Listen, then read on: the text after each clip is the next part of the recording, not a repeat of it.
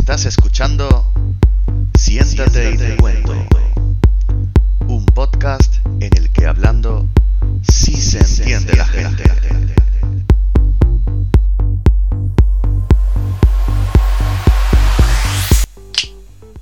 Buenos días, buenas tardes, buenas noches. Bienvenido, bienvenida a un nuevo programa de Siéntate y te cuento, el programa, el podcast donde hablando parece que se entiende la gente. Eh, gracias una vez más por estar aquí, a todos vosotros, por escucharnos. Esta semana tenemos un programa muy especial y, ¿por qué no decirlo? Muy sesudo, y ahora entenderéis por qué. Eh, conmigo, como siempre, Daniel Villalón. ¿Qué tal? Hola, ¿qué tal? ¿Qué pasa? Aquí estamos. Oye, qué, no qué bien haga- se te oye ahora. Ah, No, sí. no, no, no, no, no, es que se te oye, claro, desde que tienes micro nuevo. Desde que tengo eh, micro nuevo, la cosa cambia mucho. Sí, sí, sí, sí, sí, sí. Patricia Solís, ¿qué tal? ¿Cómo estás? Muy buena, Javi, ¿qué tal? Muy bien, muy bien. Y bueno, y aprovechamos ¿no? para presentar también a nuestros invitados de hoy. Por un lado a Bea Mansilla. Bea, ¿qué tal? ¿Cómo estás? Hola, ¿qué tal, Javi? Muy bien. Y Rafael Díaz, ¿qué tal? ¿Cómo estás? Hola, ¿qué tal? ¿Todo Bien. bien? Todo bien, todo bien. Pues eh, hoy decía que es un programa muy, muy sesudo y, y vamos a entrar en materia y haré algún chascarrillo que otro, como por ejemplo en materia gris, porque hoy vamos a hablar de, de un tema un tanto que igual la gente lo, lo puede ver un tanto complejo, pero vamos a intentar que sea lo, lo más ameno posible y lo más eh, instructivo. Es el cerebro y para ello, pues por supuesto, tenemos a, a Patri, que se especializó en neurorehabilitación, rehabilitación neuronal, a Bea, que es neurocirujana, y a Rafa, que trabaja en el King College de Londres eh, en un software de imagen, ahora me, me corrige si me equivoco, Rafa, si digo cualquier barbaridad, que ayuda al, al diagnóstico de pacientes en temas de psiquiatría y psicología, ¿es correcto? Correcto, correcto. Bien, bien, bien. Este, eh, había unos segundos ahí de duda, de, de- digo, digo, no, sí, no. sí, eh, te, lo han puesto, te han puesto contra las cuerdas. Claro que Sí, contra- sí, las sí, cuerdas sí, ahí, sí, ¿eh? sí, O en sea, plan de- hecho pensar esta- como en plan de la he cagado o no la he cagado. Eh, Claro, esta- estaba a punto de medir el comodín del público. sí, sí, sí. Sí, porque el del 50% aquí no valía, ¿eh? No, aquí no valía, aquí no Aquí era valía. un todo nada. Como en el póker. Me la he jugado, he hecho all-in y, y me ha salido bien. Muy bien, muy bien. Pues, si os parece, eh, creo que lo, más importante por- para establecer un poco un, contexto y mucha gente se puede estar preguntando cómo surgió todo el tema, ¿no? Si podemos dar una, pequeña pincelada de cómo surgió el estudio de- del cerebro, cuándo surgió, a través de qué, a raíz de qué, porque lo vamos a abordar de- de- desde diferentes puntos de vista, pero siempre teniendo, por supuesto, en cuenta ciertos aspectos que trataremos a lo largo del programa. Así que, si os parece, vamos a empezar eh, por el principio. Eh, si me podéis comentar desde vuestros distintos ámbitos cómo surgió el estudio, eh, grosso modo, de- de- de- del cerebro desde vuestros distintos ámbitos. ¿Quién quiere empezar? Bueno, pues puedo empezar, puedo empezar yo. Muy bien. Eh, a ver, lo que es el cerebro, eh, el cerebro nunca, a lo largo de la historia, el mismo, eh, se ha ido modificando a lo largo de, de los años.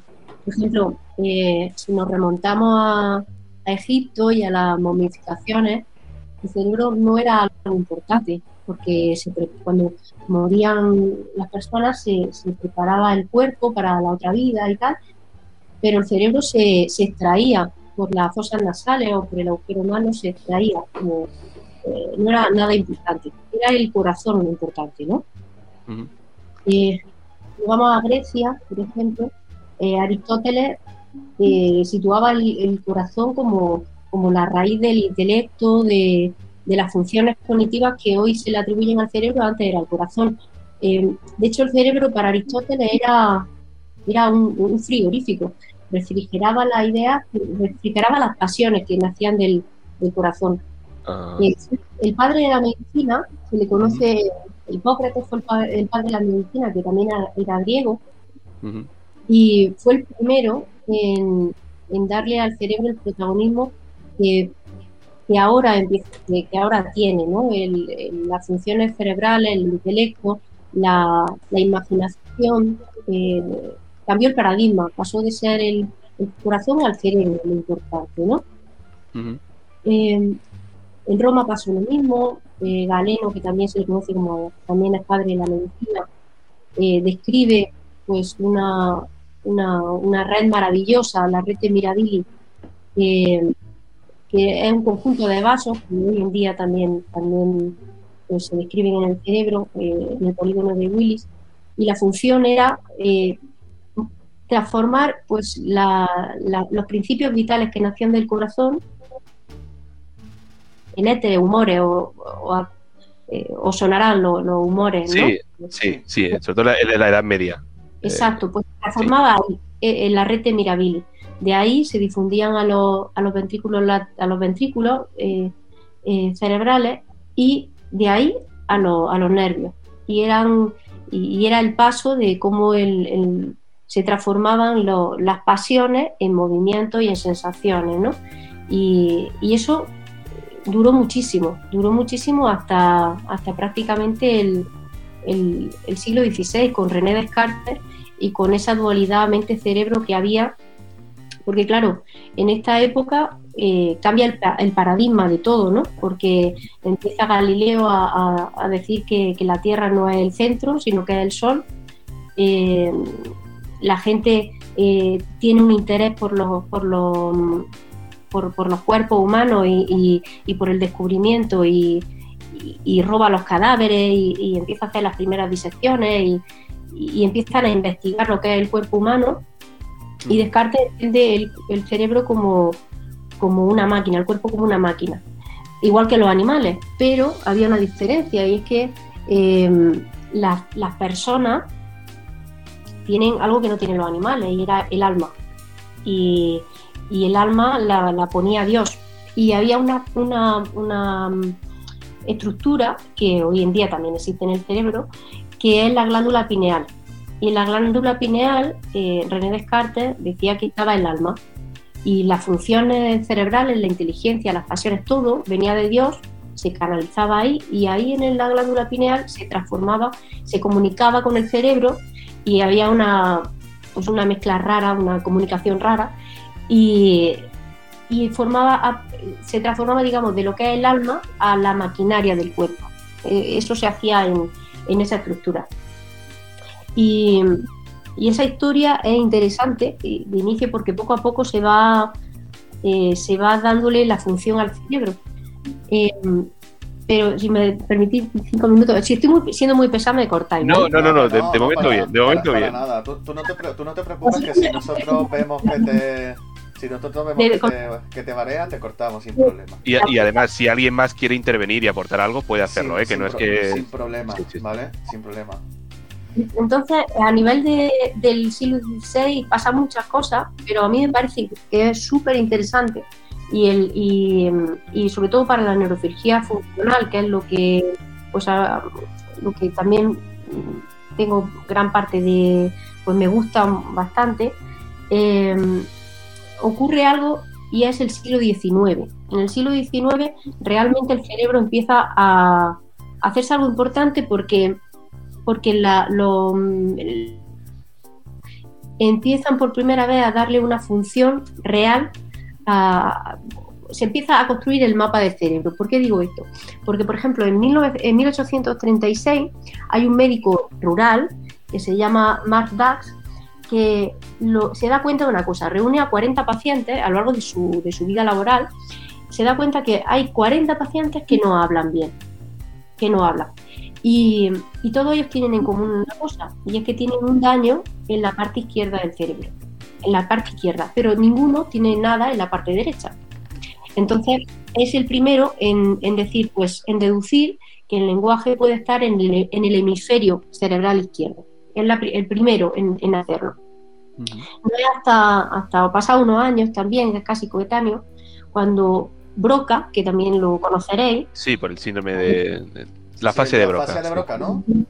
eh, en la, por la fase de Broca, tiene un paciente, también es un, un médico que, que- que tiene un paciente y al cual se le plantea, hablaba bien, tal, y tiene un evento vascular, ¿no? Un daño, una lesión. Y, y empieza a decir solamente tan. Era el paciente que se, se le conoce de hecho como el paciente tan, porque Ah. solo decía esa palabra. Eh, y claro, eh, cuando, cuando muere, eh, se le hace la autopsia. Y en la autopsia se ve eh, que solamente tiene dañada una zona muy concreta del cerebro, que es el giro inferior, en el hemisferio izquierdo, que es lo que actualmente se conoce como, como el área de Broca, área especializada, digamos, que tiene un- una especialización en el lenguaje. Yo me acuerdo que nosotros teníamos una regla mnemotécnica de estas cosas que cuando estás estudiando pues necesitas por- porque hay muchísimos nombres y la- el área de Broca la estudiamos como qué te pasa en la boca, el área Ajá. de Broca, porque justo Vale. era eso, cómo se presenta. Perdón, tenía que incluirlo. pero- No, no, no, no, me, me, Es me- muy curiosa, es muy curiosa la anécdota. sí, sí. Casi te ¿Qué te- acuerdas seguro. Eh, si, si, pudi- si pudieses explicar así brevemente el tema de las afasias, porque a lo mejor mucha gente, que creo que ese término ahora mismo ha, ha dejado un poco de estar en desuso, ¿no? Si, si no me equivoco, el tema de, de- de afasia, pero si pudieses explicar el tema de la afasia de Broca y el- los distintos tipos de afasia para que alguien que esté escuchando el programa se haga un- un- una pequeña idea, un pequeño contexto de, de qué estamos hablando. Pues eh, una fascia eh, se dividen en, en- tres, por así decirlo. Está la fascia motora, en la que, en la, que la dificultad es la de la emisión del lenguaje. Comprendes todo, pero no emites bien el, lenguaje. No encuentras la palabra, no, no la emites, no tienes la- la capacidad de poder hablar. ¿De qué te pasa en la boca? Precisamente, pues eso.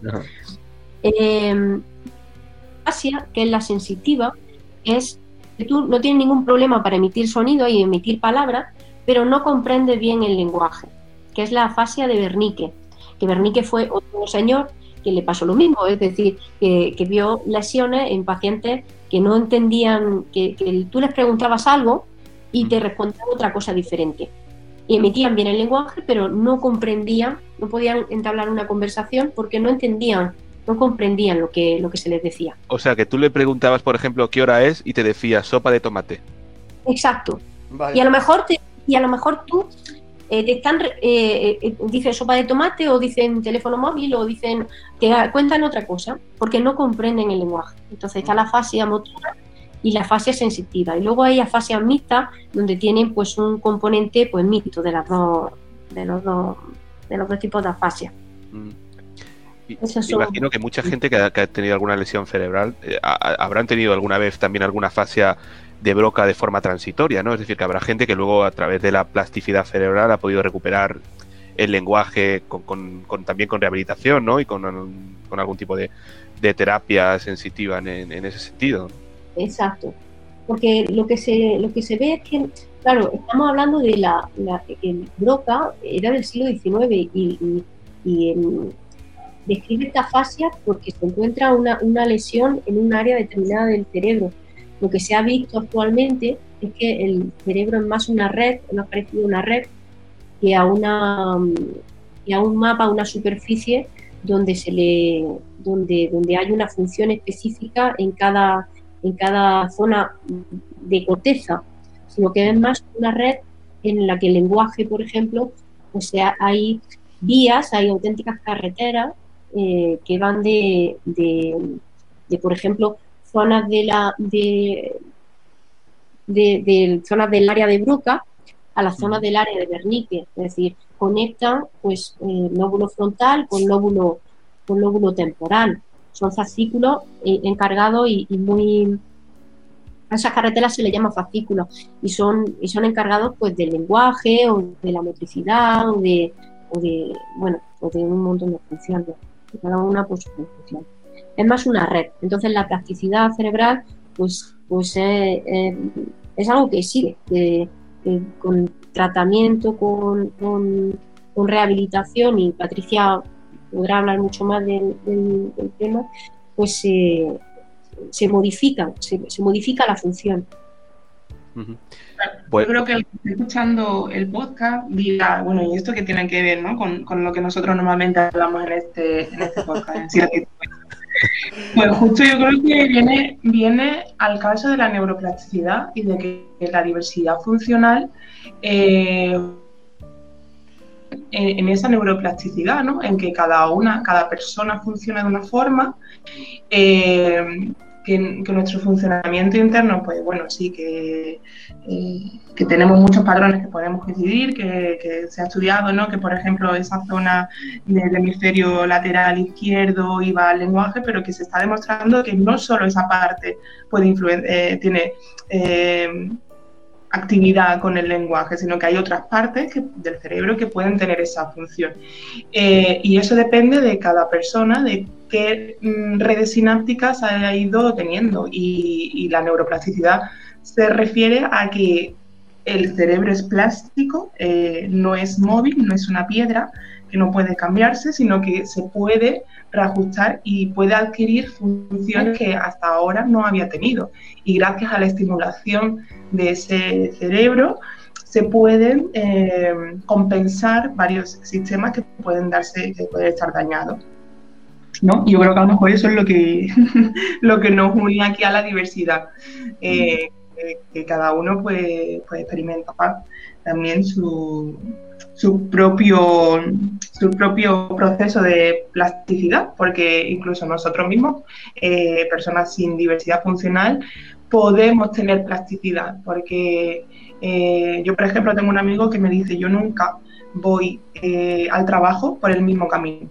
Siempre o voy para voy eh, en una dirección y a la vuelta a casa no tiro por el mismo camino, tiro por otro recorrido, por otras calles, para que mi cerebro tenga que estar en continuo movimiento y no sea una actividad que está programada, ¿no? Como eh, es plástico, es, pues yo ya me sé este camino, quiero, eh, quiero que mi cerebro piense y que sea activo en esta, en esta toma de decisiones, ¿no?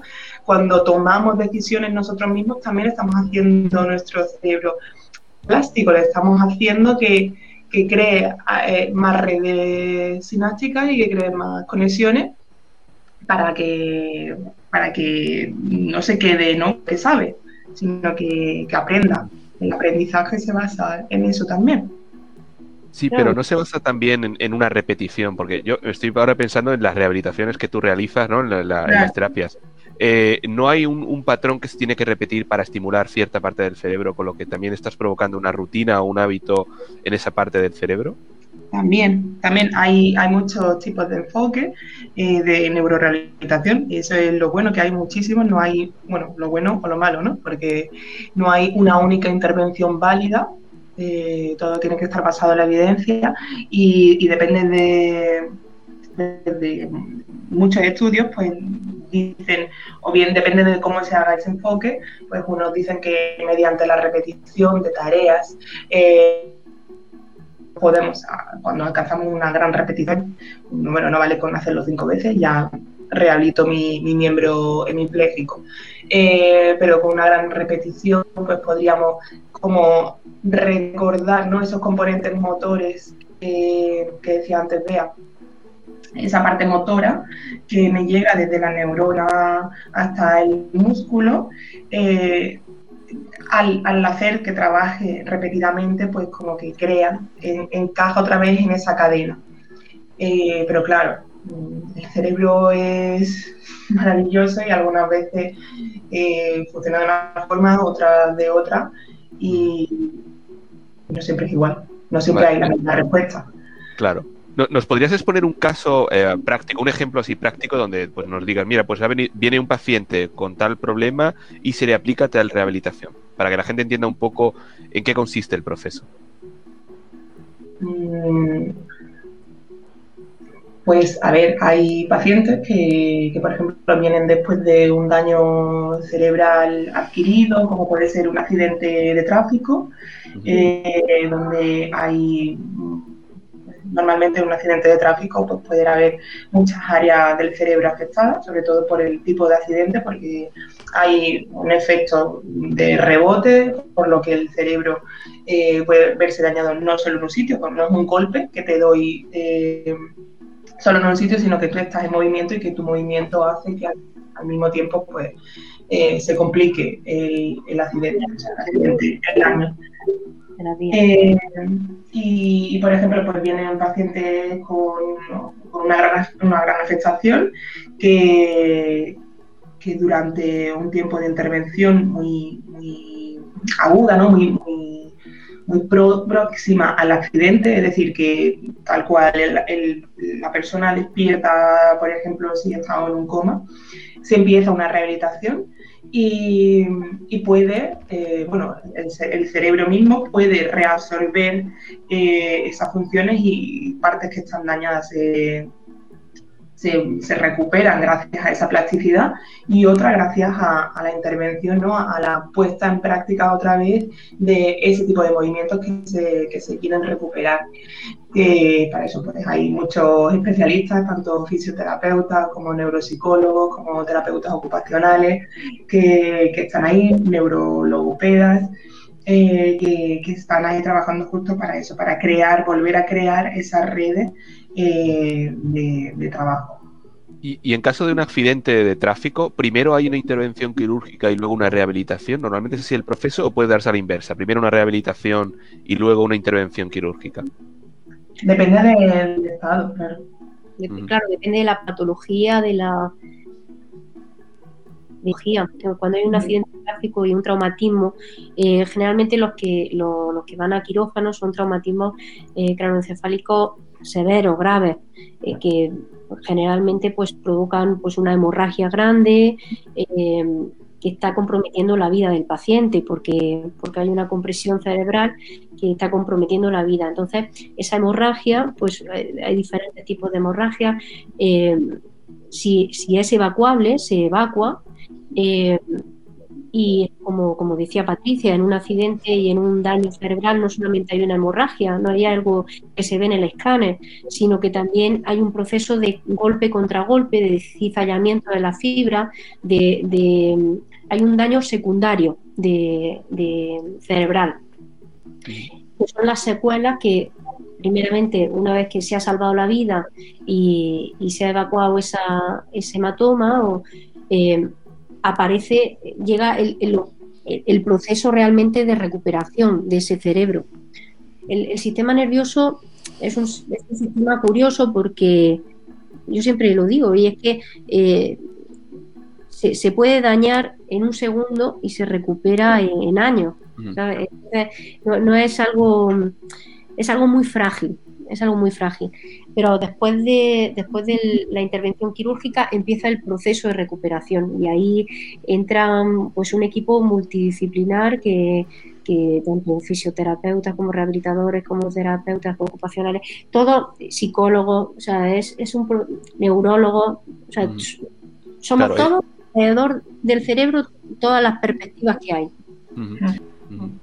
Eso está la magia de la rehabilitación, que, muchas veces en esto también eh, se nos vamos a un poco al, juicio que, se dan desde, por ejemplo, médicos, ¿no? De cuando termina una cirugía y el diagnóstico, el pronóstico que se da, eh, no, no muy, muchas veces no es el, más aceptado ¿no? por la familia, ¿no? porque pues conocemos muchos casos que donde las personas han salido y han dicho que, que el, médico no, no, apostaba porque volviese a caminar, el médico no apostaba porque volviese a hablar y muchas veces yo creo que viene de esto, ¿no? de que es muy difícil saber eh, cómo va a reaccionar eh, cada cerebro y, y, muchas veces pues los médicos dicen, a lo mejor no, vosotros que sois los médicos podéis, podéis decir más de esto, pero eh, yo creo que, jugáis y que no podéis dar tampoco falsas esperanzas ni,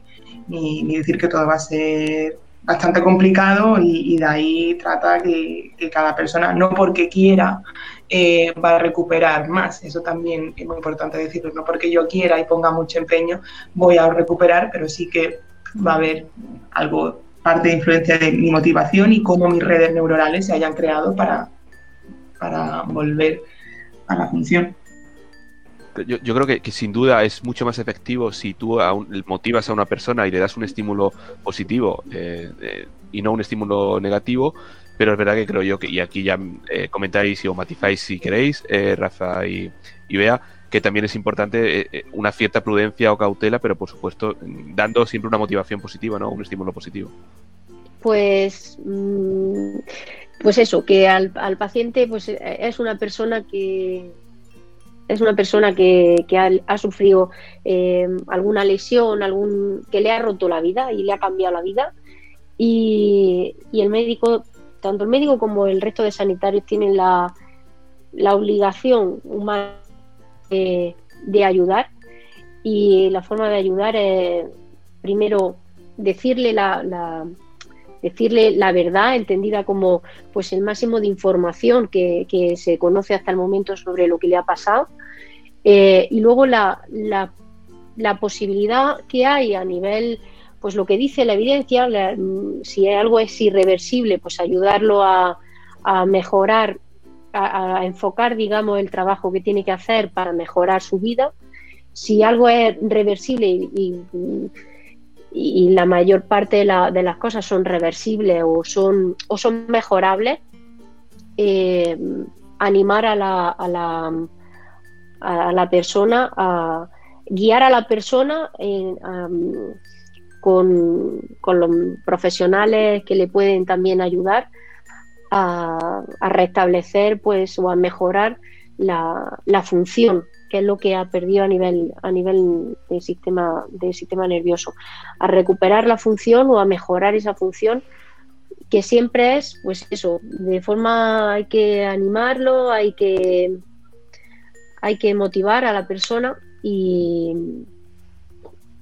yo creo que es la mejor forma de, ayudarlo, porque generalmente pues eh, tenemos, tenemos una visión de, de hasta dónde pueden llegar las cosas y casi siempre nos equivocamos, porque casi siempre más, el, ser humano llega más allá de, nuestra propia, de nuestra propia capacidad de lo que imaginamos que puede llegar. Así que bueno, pues, pues, pues eso. Sí, pues eh, muchas veces la importancia no, no solo del qué, sino del cómo, ¿no? El, no solo el qué dices, sino cómo lo dices, ¿no? La forma que, emplees en ese momento. Y, ahora sí, si os parece, vamos a enfocar un poco más eh, parte de esa perspectiva, porque creo que ya habéis comentado de, muy de, pasada, habéis hecho breves pinceladas sobre el mapeo del cerebro. Continuamos en el siguiente episodio. Dale al play. Si te gusta lo que hacemos, danos un like en facebook.com barra siéntate y te cuento podcast. O mándanos un email a siéntate y te cuento punto podcast